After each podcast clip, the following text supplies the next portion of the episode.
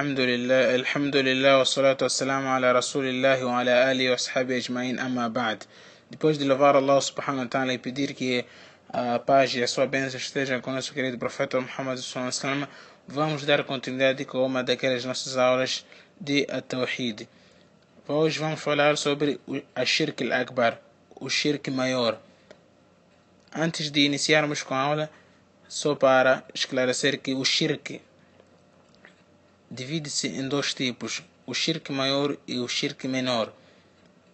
Então, hoje vamos falar sobre o Shirk maior, a Shirk al-Akbar. Quais são as suas características para que possamos perceber de que difere-se com o Shirk menor? Uma das características do Shirk maior é de que este anula a religiosidade do indivíduo يخرج صاحبه من الملة elimina, anula a religiosidade do indivíduo e que este indivíduo torna-se, ao cometer o ato de shirk maior, um kafir. Ele torna-se um descrente. Esta é uma das primeiras características. Segundo, segunda característica, se este indivíduo falecer enquanto comete o ato de shirk e chegar-lhe a morte, se ele falecer antes de ter feito tauba, antes de ter se arrependido por este pecado de shirk, ele irá permanecer eternamente no fogo infernal. إنه من يشرك بالله فقد حرم الله عليه الجنة ومأواه النار. Por certo, a quem associa outras divindades a Allah e chegar-lhe a morte antes de ter feito o tauba. Com efeito, Allah proíbe-lhe a entrada ao paraíso e sua morada é o fogo. Para entendermos um pouco sobre este tipo de shirk, há uma necessidade de darmos alguns exemplos para que assim possa se conhecer o que e que, em que difere-se com o shirk menor. O shirk maior consiste em fazer algo de adoração para uma divindade além de Allah, como é o caso da prece ou as súplicas quando são feitas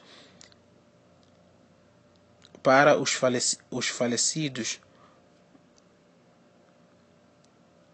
A pessoa, ao, ao pedir aos seus entes queridos nas campas para que resolvam os seus problemas, garantam-lhe aquilo que ele tem em falta.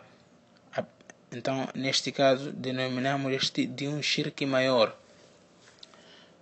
E quando a pessoa também faz um sacrifício de animal em busca do contentamento de quem, para quem o faz, como por exemplo, se ele fazer, fizer isto para um ídolo além de Allah subhanahu wa ta'ala. Se ele sacrificar um, um animal oferecendo a um seu ente querido, por onde busca o contentamento deste, achando que alguma, alguns dos seus problemas ficarão solucionados, então, neste caso, diríamos que trata-se de um shirk maior. Pedir refúgio ao Satanás ou a um gênio contra qualquer mal que receia assolá-lo, então aí também denominamos de um shirk maior. Como era, por exemplo, do hábito na era da Jahiliya, na era do ressurgimento do Islã, os árabes tinham um hábito de, que quando eles chegassem a uma certa a uma certa zona montanhosa ou a um vale, eles pediam refúgio aos gênios que habitam aquela zona montanhosa contra qualquer mal que eles receavam assolá-los. Então aí tratava-se de um shirk maior. Como também é questão da esperança. Alguém não pode ter a esperança senão de Allah subhanahu wa ta'ala. E quando alguém tem a esperança de uma outra divindade, além de Allah ajudar-lhe nos seus problemas, naquilo que não consegue senão Allah, então aí estará cometendo o shirk maior. Pedir o socorro naquilo que ninguém consegue senão Allah subhanahu wa ta'ala. Aí é um shirk maior. Pedir socorro as, as, as campas para que garantam-lhe um, conseguir um empre, arrumar um emprego. Para quem não faz filhos, so, ir pedir socorro a, um, a, uma, a, um, a campa do seu ente querido para que consiga ter filho ou para que consiga ter uma mulher que ame-lhe para no caso de homem, então aí tratar-se-á de um shirk maior. Allah subhanahu wa ta'ala diz sobre o shirk eles adoram além de Allah, o que não os prejudica nem os, os beneficia, e dizem: Ha'ulai shufa'auna inda Allah estes são nossos intercessores perante Allah quando você pergunta a alguém que vai à campa da sua avó, à campa dos seus entes queridos, vai pedir que, que consiga ter um filho, se ele não tiver filho, ou que consiga arrumar um emprego. Então eles dizem que estes são nossos intercessores perante Allah.